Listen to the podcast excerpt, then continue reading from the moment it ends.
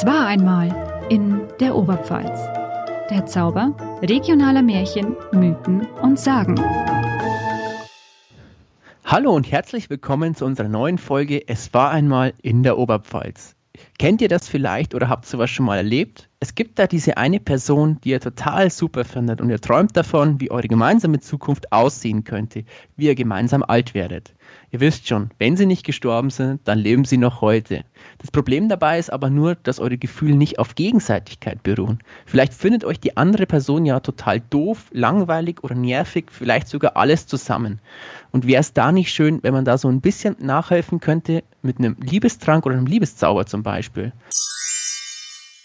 Solche Geschichten geistern tatsächlich schon sehr lange durch die Oberpfalz. Ihr seht also, ihr seid mit dem Problem gar nicht mal so alleine.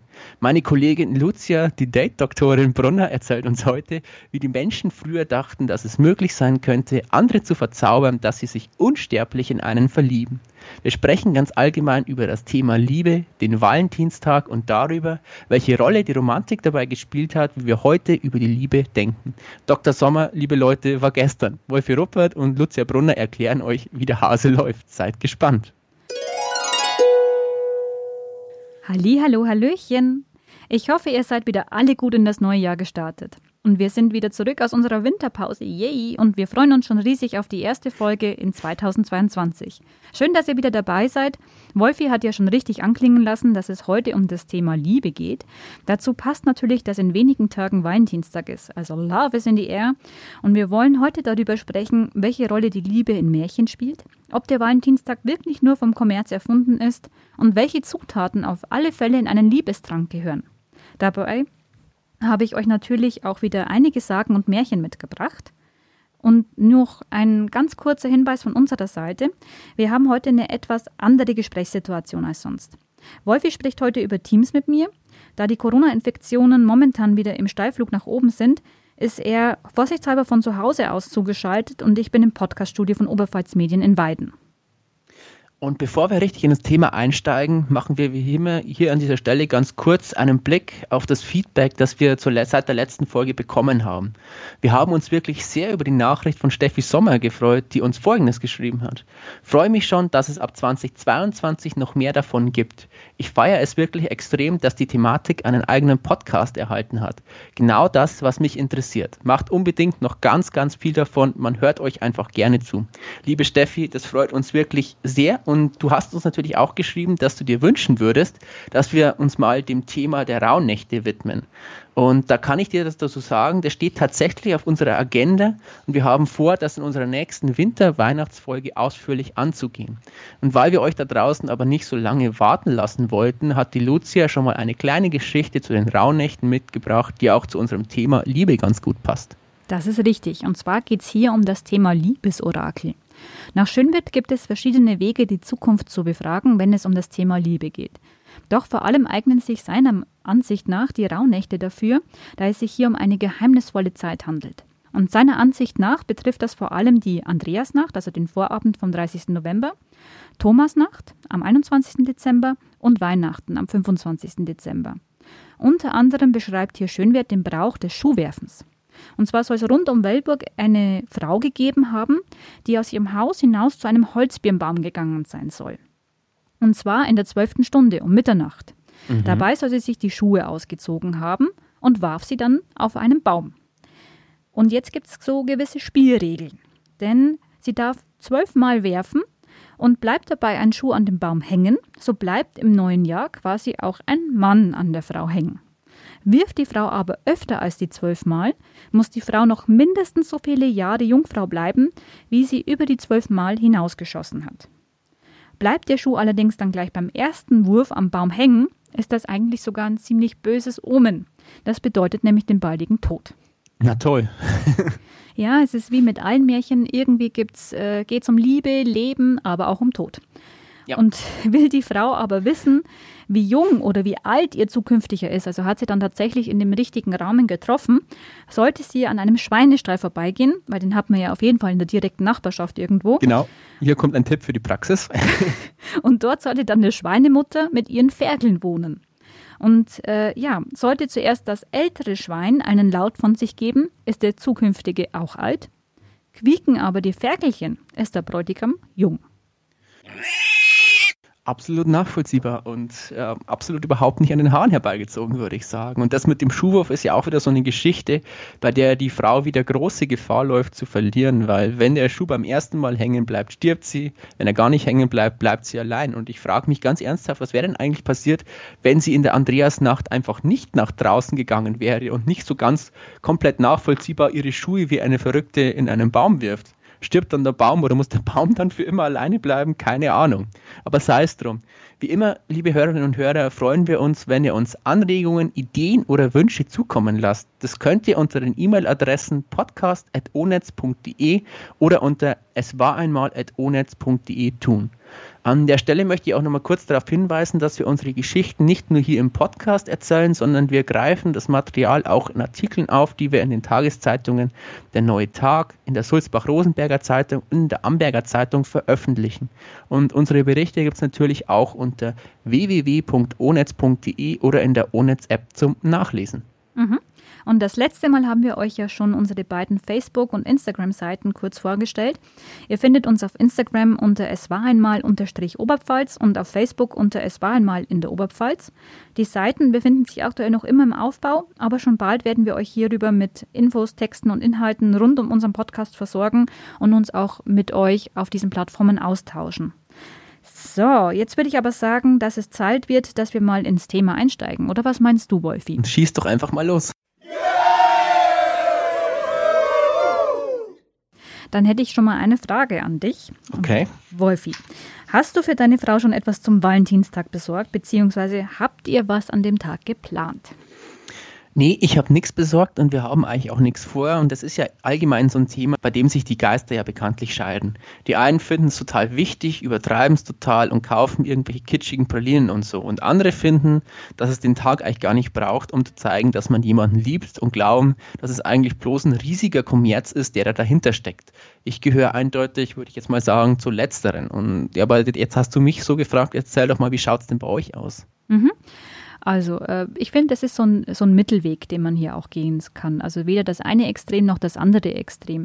Natürlich kann man die Liebe an jedem Tag feiern, aber wenn man vielleicht so im Alltag wenig Zeit dafür hat, warum soll man sich dann nicht am Valentinstag denn dafür auch, auch ein bisschen Zeit nehmen?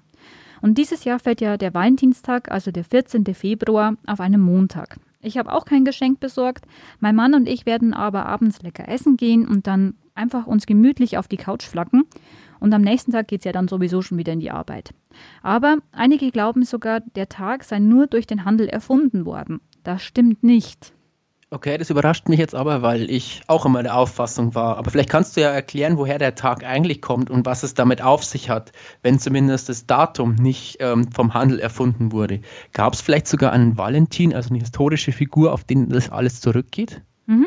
Tatsächlich wurde der Valentinstag von der Kirche bereits im Jahr 469 als Gedenktag eingeführt und geht eben auf den heiligen Valentinus zurück, einem Märtyrer. 1969 allerdings wurde der Valentinstag wieder aus dem Kalender der römisch-katholischen Kirche gestrichen. Jedoch sind bis heute um den Valentinstag also wirklich Gottesdienste auch verbreitet, in denen Ehepaare gesegnet werden. Also es gab einen heiligen Valentinus. Ähm, kannst du über den auch ein bisschen mehr sagen? Ähm, woher kam der und geht der Tag wirklich nur auf eine einzige Person zurück oder ist da auch wieder so eine Legendenbildung im Spiel, die im Grunde genommen so eine Figur ähm, erfunden hat, die es vielleicht so historisch gar nicht gab? Im Grunde ist es eigentlich genauso. Also hier ist es ähnlich wie bei dem heiligen Nikolaus, den mhm. wir ja in der letzten Folge behandelt haben. Und zum heiligen Valentin gibt es auch mehrere Geschichten, die historisch auch so nicht in der Form belegt sind. Da wir hier aber aus Zeitgründen nicht auf alle eingehen können, habe ich hier mal eine der prominentesten Legenden mitgebracht. Und hier okay, geht es zum Beispiel. Gespannt.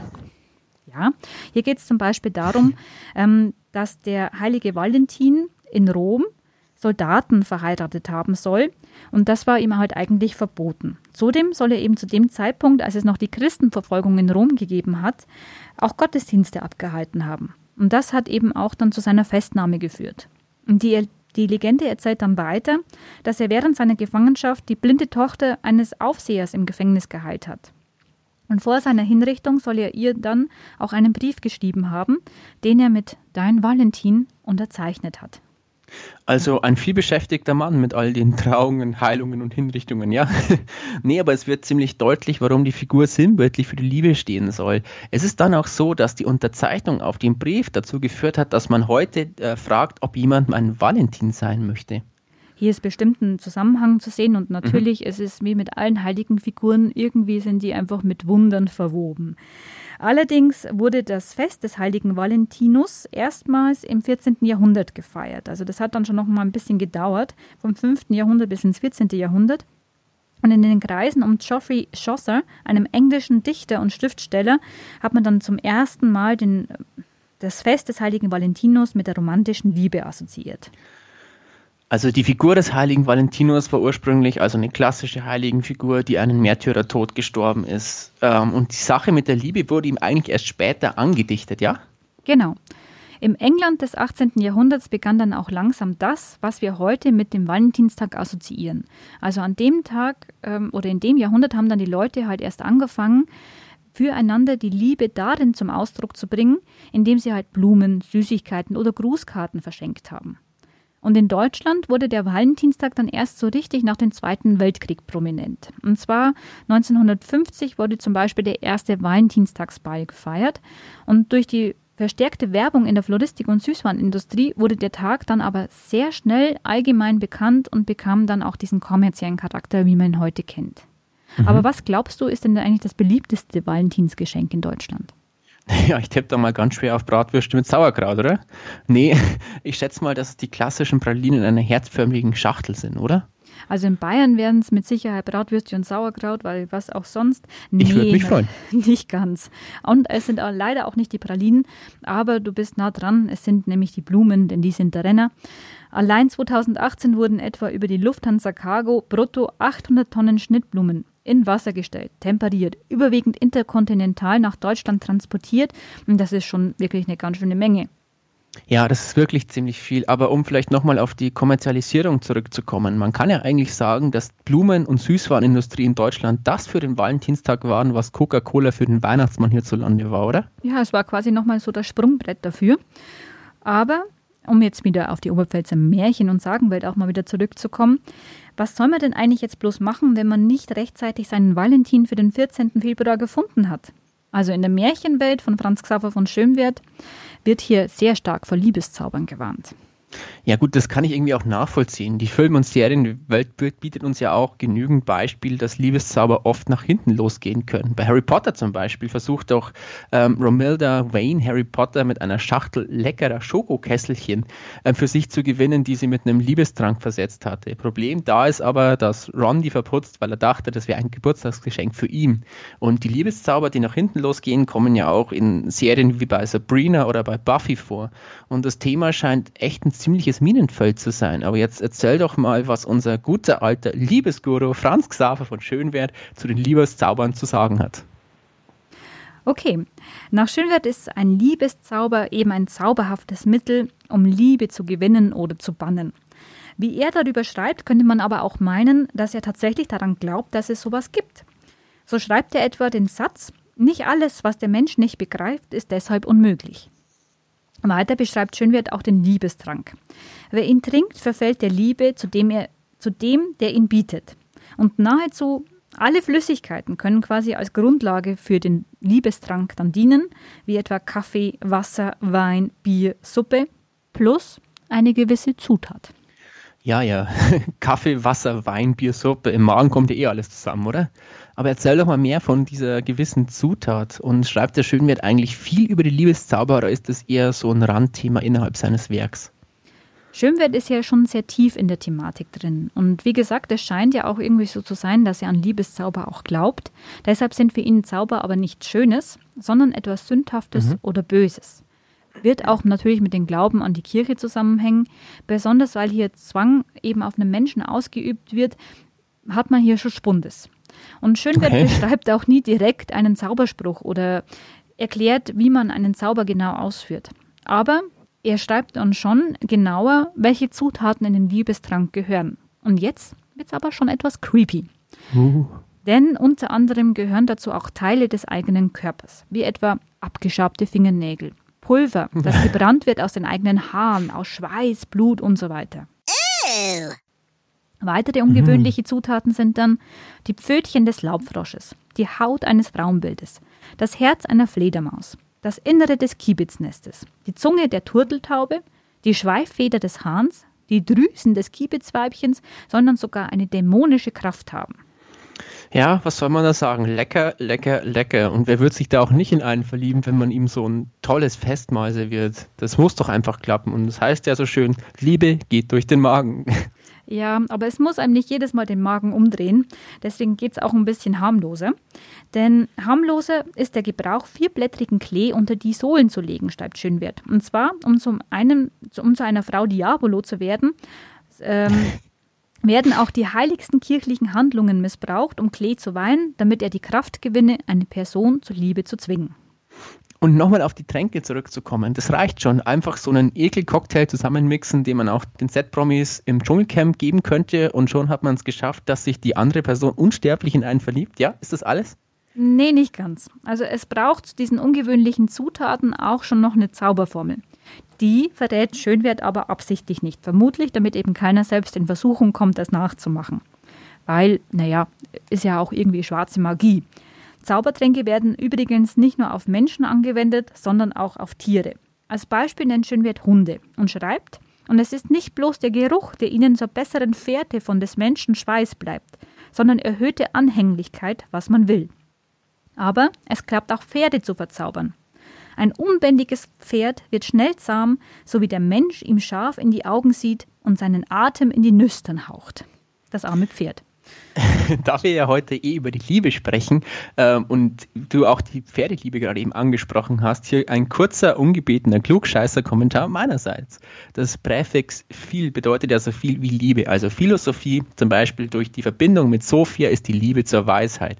Die Philologie in Verbindung mit dem Wort Logos, die Liebe zur Sprache. Und jetzt kommt, was ich eigentlich sagen will, der Name Philipp, ursprünglich Philippos, ist, die, ist durch die Verbindung mit Hippos ähm, das, was man eigentlich einen Pferdeliebhaber nennt. Also alle Philips sind Pferdeliebhaber und hier ein schöner Gruß an alle Philips da draußen. Das war jetzt mal ein interessanter Exkurs. Aber um jetzt wieder auf das eigentliche Thema zurückzukommen, es geht auch andersherum. Denn es braucht nicht nur Mittel für die Liebe, sondern auch, um sie wieder loszuwerden.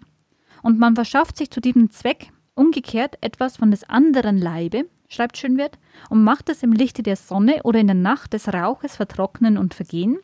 Damit schwindet die Liebe nicht selten aus dem Leib. Aber Schönwert hat auch einen Tipp, was man tun kann, wenn die Liebe verschmäht wird oder der Partner untreu ist. Und das klingt dann schon etwas mehr nach einem Voodoo-Zauber.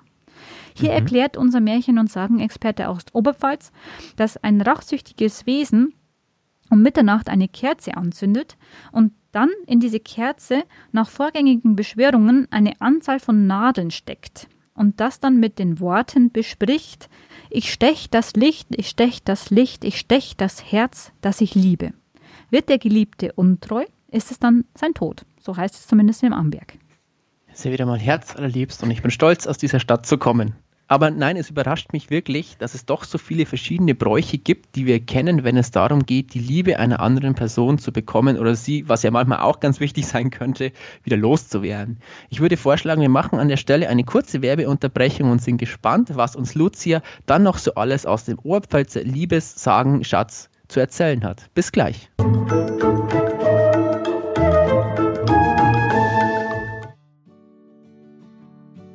Seid ihr auf der Suche nach der Liebe? Einsam war gestern, heute ist zweisam. Meldet euch noch heute auf zweisam.onetz.de an und findet euer großes Stück vom Glück auf dem Partnerportal in eurer Region.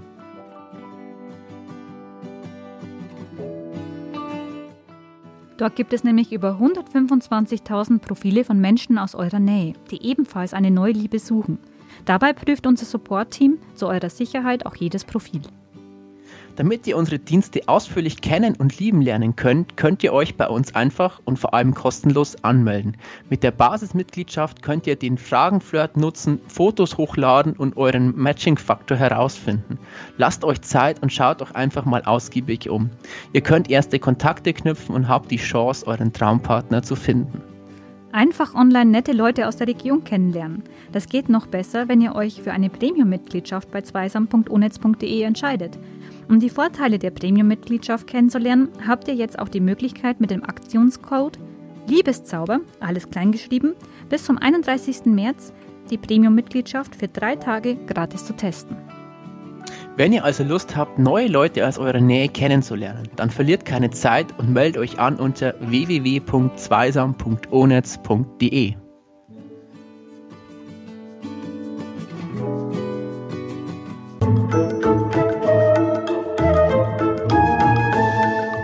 Und da sind wir auch schon wieder beim Oberpfalz Medien Podcast. Es war einmal in der Oberpfalz. Jetzt haben wir schon einiges über Liebeszauber aus der Oberpfalz gehört und wissen nun auch, welche wohlschmeckenden Zutaten in einen Liebestrank hineingehören. Ich sag's nur nochmal, Fingernägel, Blut oder Schweiß. Hm, lecker. Aber Lucia, sag doch mal, du hast uns doch auch ein paar Geschichten aus der Oberpfalz dazu mitgebracht. Wie wär's denn, wenn du einfach mal davon was hören lässt? Schönwert hat natürlich auch einige Sagen zu Liebeszaubern gesammelt. Mhm. Ein Liebeszauber ist etwa der sogenannte Su-Zauber. Dazu braucht es neben gewissen Zaubersprüchen, die der Märchensammler nicht erwähnt, gebrauchte Kleidungsstücke oder Haare, ähm, das dann in einen neuen Topf gekocht werden soll, also gesotten wird. In diesem Fall soll die betreffende Person so schnell von der Liebe überwältigt werden und mit einer solchen Gewalt, dass sie genau dorthin laufen muss, wo die Liebe gesotten wurde und sie muss dann umso schneller laufen, je stärker das Wasser im Topf kocht. Und wenn sie es nicht erlaufen kann, dann muss sich die Person quasi zu Tode rennen. Jedoch gibt es auf dem Weg kein Hindernis, das nicht überwunden werden kann. Ja, mir scheint, da deutet sich ja unser Oberpfälzer Happy End mal wieder an, was? was gibt es denn zu noch für Geschichten aus der Region? Gibt es auch eine, die an einem konkreten Ort spielt? Die Sinnhaftigkeit der Märchen sollte man nicht zu sehr hinterfragen. Ja, ich sage Aber ja, es gibt auch eine Sage aus Eschelkamm, also aus dem Landkreis Kam, und die erzählt etwa von einem Küffnergesellen. Und da er eben auf Wanderschaften musste, bat er das Mädchen, das er liebte, um ein Andenken. Und es sollte ein Haar von ihrem Kopf sein. Das Mädchen aber war vorsichtig, denn sie hatte schon munkeln gehört, dass man seine Haare nicht so einfach hergeben soll. Jedoch wollte sie die Bitte auch nicht einfach abschlagen und holte dann trotzdem eines ihrer Haare aus einem Milchsiebchen. Also bloß zur Erklärung, Milchsiebe wurden im 18. und 19. Jahrhundert auch aus Haaren gewebt. Und für das mhm. Andenken erhielt das Mädchen von den Küffnergesellen dann ein goldenes Ringlein. Drei Tage später ergriff sie dann eine unendliche Sehnsucht nach dem Geliebten. Und sie war dann kurz davor, aus dem Fenster zu hüpfen und zu ihm zu eilen, doch auf einmal sah sie dann das Milchsiebchen. Es kam quasi von der Tür herein und flog dann aus dem Fenster. Das Mädchen kam wieder zur Ruhe und der Küffnergeselle, ja, dem flog dann das Milchsiebchen zu. Mhm. Und später, als er dann wieder zurück war von seiner Wanderschaft, gestand er aber seiner Geliebten, dass er zu einer Hexe gegangen war und dann das Haar besprechen hat lassen. Es hat ja super geklappt. Was er haben wollte, war das Mädchen. Was er bekommen hat, war ein Milchsiebchen. Der hat sich sozusagen die Hexe auf Wish bestellt. Nee, so aber ungefähr. wir sollten vielleicht auch noch ein paar Worte zum Thema Liebe allgemein verlieren. Äh, Richard David Brecht zum Beispiel bezeichnet sie als ein unordentliches Gefühl. Und dabei muss man aber ja nicht zwangsläufig davon ausgehen, dass Liebe immer nur etwas ist, das zwischen zwei Menschen stattfindet. Liebe ist zum Beispiel auch Liebe, wenn sie nicht erwidert wird. Dann sprechen wir eben von unglücklicher Liebe oder von Liebeskummer. Zudem muss Liebe Liebe nicht unbedingt immer zwangsläufig die Form der romantischen Liebe annehmen. Es gibt ja auch familiäre Liebe, also die Vaterliebe, die Mutterliebe oder die Kindsliebe. Und auch kennen wir die Nächstenliebe, die im Sinne von Religion oder der Moral primär den Bedürftigen gilt. Äh, ein Philanthrop ist einer, der ähm, eine allgemeine Liebe zur Menschheit hat. Und zur Zeit der Romantik hat sich das Ideal der romantischen Liebe übrigens als sagen wir mal, ein Ergebnis der Empfindsamkeit herausgebildet. Ähm, der kanadische Philosoph Charles Taylor sieht zum Beispiel in Jean-Jacques Rousseau beispielsweise den Wegbereiter der Empfindsamkeit, der mit seinem Briefroman Julie oder die neue Eloise die Forderung erhob, dass nicht Pflicht, sondern Zuneigung die Grundlage eines gemeinsamen Lebens bilden sollte. Und diese Sichtweise hat sich während der Romantik weiter ausgeprägt und muss aber auch dazu sagen, dass romantische Ideal einer Heirat aus Liebe blieb ein Ideal. Es war zwar populär, aber Heiraten fanden nach wie vor hauptsächlich aufgrund von Status und Herkunft statt. Ähm, so viel dazu. Und Lucia, vielleicht kannst du uns ja jetzt auch noch ein richtiges Oberpfälzer Liebesmärchen erzählen. Also du weißt schon, so eine Geschichte mit viel Liebe, Tod, Elend und all den schönen Sachen, die wir beim Schönwert so häufig finden. Du meinst mit so einem richtigen Oberpfälzer Happy End? Genau mit so einem. Okay, da habe ich was gefunden und äh, hier muss man schon aber sagen, dass hier auch ein Quäntchen Romantik drin ist. In unserer letzten Episode haben wir ja Erika Eichenseher kennengelernt und die Expertin für Schönwertmärchen hat ja auch bereits mehrere Bücher mit Märchen veröffentlicht von Schönwert, so auch das Rote Seidenband äh, mit vielen Liebesmärchen und das wurde 2018 publiziert. Und deswegen möchte ich euch jetzt eine Geschichte aus Neuenhammer vorstellen, die ist mir besonders ins Auge gestochen nämlich mit dem Titel Das Mahl von Hund, Schwein und Katze. Im Original bei Schönwert heißt die Geschichte Die verfolgte Unschuld. Und das Märchen hat für mich eigentlich alles, was ein gutes Märchen braucht. Genau, nämlich Hund, Schwein und Katze. es, es, wird schon noch genauer. Also einfach zuhören, dann weißt du, wo das herkommt. Okay. Ähm, die Geschichte beginnt mit einem Königspaar. Also es herrschte ein guter König, der aber mit einer bösen Frau verheiratet war. Und die vergiftete ihren Mann sogar, um dann im Namen ihres Sohnes zu herrschen. Ich merke schon, romantisch. Ja, damit ist aber das Märchen noch nicht vorbei. Okay. Als der Prinz dann erwachsen war, wollte seine Mutter ihm die Ehefrau aussuchen. Das passt jetzt eigentlich auch ganz gut zu dem, was du uns gerade erzählt hast. Jedoch verschmähte aber der Prinz die ganzen ausgewählten Bräute und suchte sich dann eben selbst eine passende Frau aus. Hier haben wir dieses romantische Ideal. Und diese Frau, die war dann tugendhaft und schön.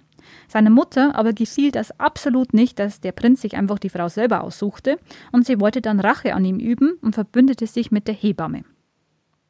Als nun Krieg war, zog der junge König los, um für sein Land zu kämpfen. Und in dieser Zeit brachte seine Frau einen schönen Jungen zur Welt. Doch die Hebamme nahm der Frau das Kind dann einfach weg und legte stattdessen in die Krippe einen Welpen. Dem ja. König auf dem Schlachtfeld wurde die Nachricht dann überbracht, dass seine Frau einen Hund geboren hätte. Jedoch dachte er, es würde sich hier um ein Versehen handeln. Ja, man kann schon mal versehentlich einen Hund gebären, ne? ja, also man müsste schon sagen, es müsste eigentlich auffallen. Als dann das zweite Mal äh, ein Krieg losbricht, zieht er also wieder los und genau in dieser Zeit gebärt seine Frau wieder ein Kind. Und die alte Königin ließ jedoch dann ein Ferkel in die Wiege legen. Jetzt hör doch auf. Wieder erfuhr der junge König am Schlachtfeld, dass seine Frau ein Schwein geboren hätte. Er tippte aber wieder auf ein Versehen. Naja, auch das kann scheinbar passieren. Und jetzt erfährt man eigentlich, wer hinter diesen ganzen Kriegen steckt. Es ist nämlich die Mutter. Und sie sorgt dann auch ein drittes Mal für einen Krieg. Und bevor ihr Sohn dann aber hinauszog, sagte der zu ihr, dass er es nicht mehr dulden werde, wenn wieder eine Missgeburt zur Welt kommen soll. Und seine Frau brachte dann das dritte Kind zur Welt. Nun wurde aber das Baby gegen eine junge Katze getauscht. Die Mutter informierte natürlich erneut ihren Sohn und ließ ihm aber auch mitteilen, das kann die Strafe für einen Ehebruch sein, und weil ich glaubte, nach deiner Weisung zu handeln, habe ich die Schuldige ersäufen lassen. Freundlich, sehr nett. Ein Aber Happy End. Auch damit ist das Märchen noch nicht zu Ende. Okay, dann lasse ich dich einfach weiterreden. Bitte, bitte. Der König trauerte um seine geliebte Frau und seine Mutter versuchte für ihn natürlich wieder eine neue Frau zu finden. Doch der, Juni, der junge König wollte das nicht. Er mied dann die Gesellschaft von allen Menschen und entschied sich dann dazu, in den schweigenden Wald zu gehen. Viele Jahre zogen dann über das Land und der König verirrte sich dann bei der Jagd im Wald und er ging dann an einem plätschernden Bach vorbei und kam zu einer Mühle. Dort spielten dann sechs Kinder. Der König betrachtet die Kinder. Ein Junge erinnert ihn an seine vermeintlich verstorbene Frau und ein anderer, der schien sogar, ja, etwas aus seinen eigenen Gesichtszügen zu haben. Beim Spielen wurden die Hände eines Jungen dann schmutzig. Er ging aber nicht zum Brunnen, sondern zu einem Bach, um sich dort dann die Hände zu waschen. Der Brunnen wäre aber näher gewesen, also fragte ihn der König, warum er das gemacht hat. Ich wasche mich mit dem Wasser des Baches, nichts denn dieser ist unter den Füßen meiner schönen Mutter weggelaufen, sagt er. Der König fragt, wo seine Mutter sei. Im Wasser, lautete die Antwort. Ein anderer Junge zerreißt sich die Kleidung. Er nimmt Nadel und Faden, um sich die auch wieder zu nähen. Jedoch ist der Faden zu dick und will nicht ins Nadelöhr rein. Der Junge befeuchtet dann den Faden am Bach. Als ihn der König wieder danach fragt, warum er das am Bach tut und nicht im Brunnen, sagt er, ich befeuchtete den Faden mit dem Wasser des Baches, nicht des Brunnens, denn dieser ist unter den Füßen meiner schönen Mutter weggelaufen. Einem dritten Kind läuft beim Kegelspiel dann die Kugel in eine Pfütze. Es wäscht die Kugel ebenfalls im Bach und gibt dann eine ähnliche Antwort ab, wie die anderen beiden schon zuvor. Und äh, der König betritt dann die Mühle und fragt dann die Müllerin nach den Kindern. Diese lenkt aber schnell ab. Es sind alles meine Kinder, eines wie das andere, und ich liebe sie alle gleich. Der König geht dann wieder und wandert dann am Bachlauf entlang, bis es dunkel wird. Da sieht er dann plötzlich ein Licht und dem folgt er. Doch müde schläft er dann schon bald unter einem Baum ein. Als er erwacht, hört er dann das Plätschern des Baches und er geht durch ein Gebüsch schiebt die Zweige zur Seite und sieht dann auf einem Ast über dem Bach eine wunderschöne Frau sitzen, deren Füße im Wasser sind. Es war seine Königin. Sie berichtet natürlich nun dem König die Geschichte aus ihrer Perspektive und sagt, meine Schwiegermutter hat mich hierher gebracht, damit ich verhungere und erfriere. Gegen den Hunger schützten mich die Holzfräulein, welche mich am Tag verköstigten, mir die Haare flochteten und mir ein neues Kleid brachten, wenn meines nass war. Gegen das Frieren half ich mir selber. Ich bewegte immer meine Füße, damit das Wasser nicht zufriert und sie zu Eis erstarren lässt. Auch kamen die guten Weiblein gar oft, wärmten mir die kalten Füße und trösteten mich, dass ich wieder zu Ehren kommen und meine Kinder, von denen sie mir immer Nachricht gaben, wiedersehen sollte. Auch die Holzfräulein kamen und bestätigten das, also die fleißigen Helfer. Muss es ja wahr sein. Sie schmückten die Frau mit wunderbaren Kleidern und mit Schmuck und schickten dann beide zur Mühle. Dort trafen sie dann ihre Kinder, die ihnen schon freudig entgegenrannten, denn die Holzfräulein hatten natürlich Bilder von Mutter und Vater gezeigt. Auch die Müllerin gab dann letztendlich ihre Lüge zu und gestand, ich will nicht länger behaupten, dass es meine eigenen Kinder sind. Ich habe selbst nur drei Knaben. So oft ich aber im Kindbett lag, fand der Müller eine angeschwemmte Schachtel, und wenn er sie öffnete, lag ein Kind darin. Sie waren so schön und lachten mich so freundlich an, dass ich mich nicht mehr von ihnen trennen konnte. Sie und ihr Mann mhm. behielten dann die Kinder und behandelten sie eben wie die eigenen. Untersucht nur die Arme der Kinder, sie tragen ein Mal von Hund, Schwein und Katze, sagte die Müllerin. Der König rief dann mit seinem Jagdhorn die weiteren Jäger. Er stellte ihnen seine Frau und die Kinder vor. Er fragte sie, was verdient derjenige, der sein eigenes Blut so übel verleumdet hat? Und die Antwort der anderen Jäger war ziemlich eindeutig. Er soll von vier Rossen zerrissen werden. Und so geschah es natürlich dann mit der bösen Mutter.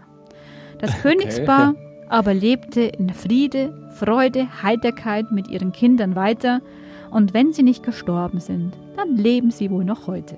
Endlich mal ein Happy End nach meinem Geschmack. Ja, da stimme ich dir tatsächlich zu. Die Geschichte hat ja auch wirklich alles, was es braucht. Und wenn man mal bedenkt, dass es wieder eine Geschichte ist, die tatsächlich aus der Oberpfalz stammt, dann kann man eigentlich nicht anders als zu staunen, was sich die Leute bei uns so erzählt haben. Im Grunde genommen ist es ja wirklich ein Stoff für einen Hollywood-Blockbuster oder für eine Netflix-Fantasy-Serie, bei der man sich alle Staffeln auf einmal reinzieht. Liebe, Krieg, Intrigen, Tod, Rache. Allein das wären wahrscheinlich fünf Staffeln. Ich kann verstehen, warum die Erika Eichenseher so begeistert ist von dem Schönwertmaterial, das sie in ihren Büchern abarbeitet. Ähm, Lucia, Liebe Lucia, vielen Dank dafür, dass du uns diese spannende Geschichte erzählt hast. Und jetzt sind wir, liebe Hörerinnen und Hörer, auch schon wieder am Ende unserer heutigen Folge angelangt. Ich hoffe, ihr da draußen hattet genauso viel Spaß beim Zuhören wie wir beim Vorbereiten unserer aktuellen Folge. Und wie immer gilt, habt ihr Anregungen, Ideen oder Wünsche, dann schreibt uns eine Mail entweder an podcast.onetz.de oder an es war einmal.onetz.de. Und natürlich wollen wir euch auch heute schon mal wieder einen Ausblick auf die kommende Folge geben. Wenn es von einer Sache viel in der Oberpfalz gibt, dann ist es der Wald. Und ähm, die Menschen haben sich früher allerlei Geschichten erzählt, welche Wesen dort so leben sollen und sich dort herumtreiben sollen.